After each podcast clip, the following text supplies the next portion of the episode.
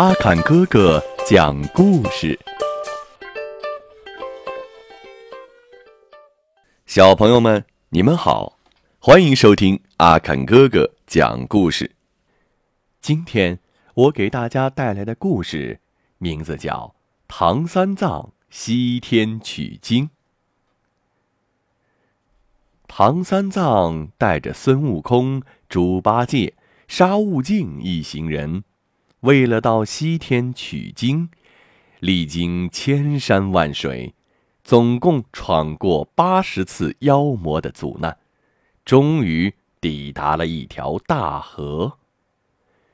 汹涌的大河边立了一块巨大的石碑，上面刻着“天河”两个大字。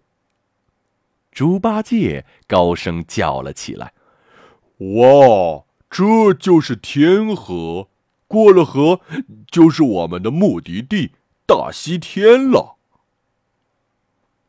唐三藏合起双掌，对着天河对岸的大西天，恭恭敬敬的拜了三拜，嘴里念道：“阿弥陀佛，善哉善哉。”这下子，我们终于可以取到尊贵的佛经了。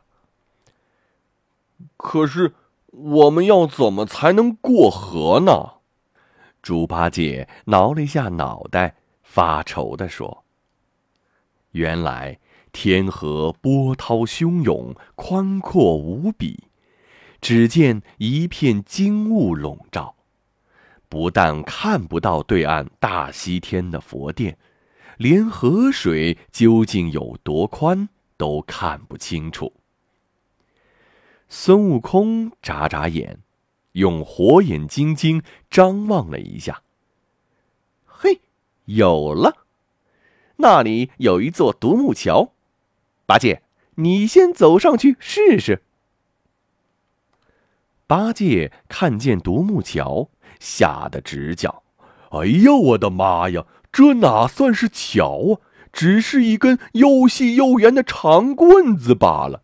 我看我们还是驾云过去的好。”孙悟空用金箍棒敲了猪八戒一下脑袋，骂道：“你又胡说八道了！师傅是肉身凡胎。”哪里能随我们驾云过天河？快上独木桥去试试！你身体最重，你走过去了，我们大家也都能走过去。孙悟空强拉着猪八戒到独木桥边，推他上桥。独木桥又窄又滑，猪八戒发着抖上去试了两步，忙退了回来。倒在地上耍赖了，不行不行，你你就是打死我，我也不敢走这独木桥了。这时候，河上传来咿呀咿呀的声音。不多久，只见一个人划着渡船从河面上淡淡的金雾中出现了。唐三藏说：“悟空。”八戒，别闹了，看，有渡船来了。孙悟空眼睛尖，一看见那划船的老先生，就微微笑起来。他看出那老船夫不是别人，正是如来佛祖派来的接引佛祖。渡船慢慢靠近岸边。老船夫笑眯眯的对三藏说：“和尚，辛苦你走了老远的路，现在可以上船到西天啦。”唐三藏这才看清楚渡船的模样，不由得大惊失色。原来这条船根本没有船底。只是一个船形的空木框而已，这没有底的船怎么能坐呀？三藏犹豫着。调皮的孙悟空突然用力从唐三藏背后猛推了一把，“哎呦，不好了！”唐三藏大叫一声，从岸边跌进无底船里去，差点叫出救命来。哎，说也奇怪啊，唐三藏居然没沉下水去。还稳稳地站立在波涛滚滚的河水上。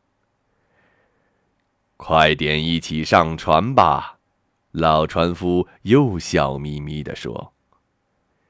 大伙于是都走进那无底的船筐，老船夫用桨轻轻一撑岸边，无底船便兜着师徒四人，连带一匹白马。慢慢的往对岸行去。奇妙啊，真是奇妙啊！猪八戒望着自己站在水面上的脚，喃喃的自语道。突然，他又指着船外的河水惊叫起来：“哎呦，不好了！师傅掉到水里去了！”大家顺他手指的方向望去。只见一个唐三藏的身体悠悠的顺着河水飘走，再回头望，奇怪，唐三藏明明还留在船上，并没有离开呀。唐三藏自己也惊奇极了。这时，只有孙悟空依旧笑嘻嘻的说：“恭喜师傅。”唐三藏迷惑不解：“我不懂，你究竟恭喜我什么呀？”咿呀咿呀摇船的老船夫说话了：“普通人要见如来佛祖，必须先脱去凡胎。刚才河里飘走的，那就是你的肉身凡胎呀。”如今你已经成佛了，这还不值得恭喜吗？唐三藏听了这话，才觉得自己的身体变得轻灵，胸中也充满了无上智慧。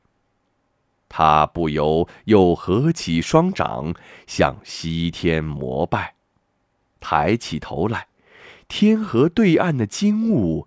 不知何时已经散开，显现出高大庄严的佛殿。想到自己师徒一行经历了千辛万苦，如今马上就可以见到佛祖领取佛经，不由得满心欢喜。一行人就这样过了天河，抵达大西天。他们立刻在佛殿里参见如来佛祖。佛祖用庄严的声音说：“这里有五千零四十八卷佛经，你们取了，立刻回大唐国去吧。”三藏师徒感谢叩拜，转身离去。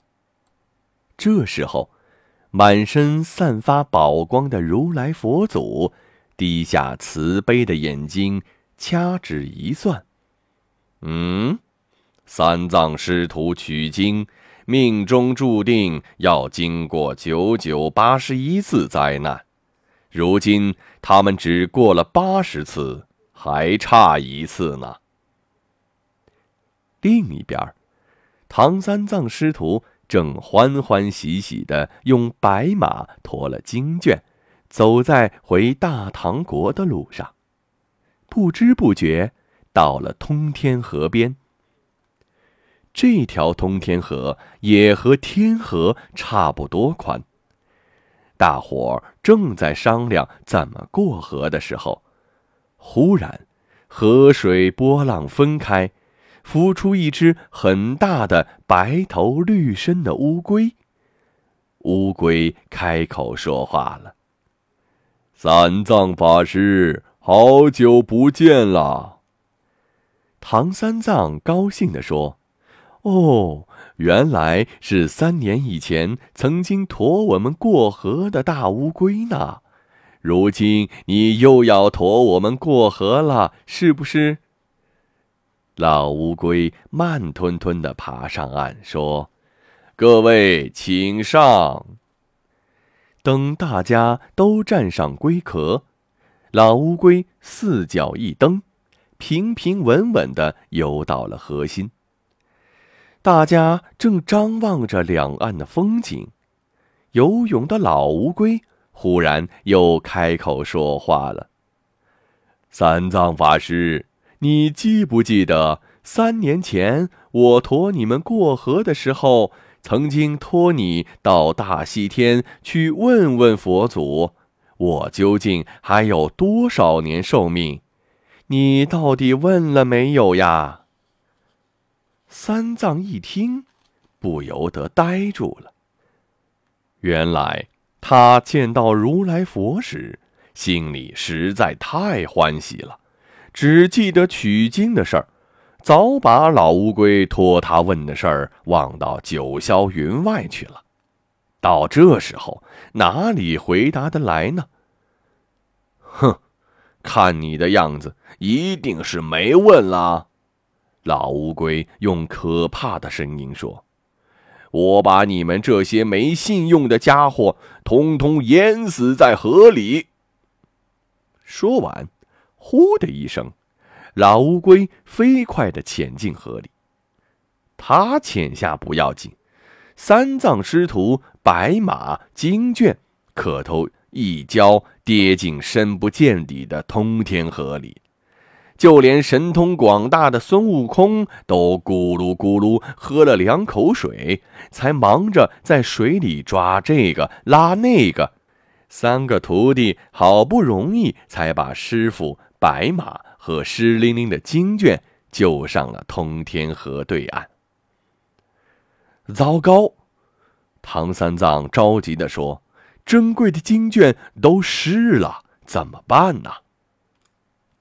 孙悟空望了望天上的太阳，说：“我们大家快点把经卷打开晒一晒吧。”就在这通天河边，唐三藏师徒通过了第八十一次的灾难。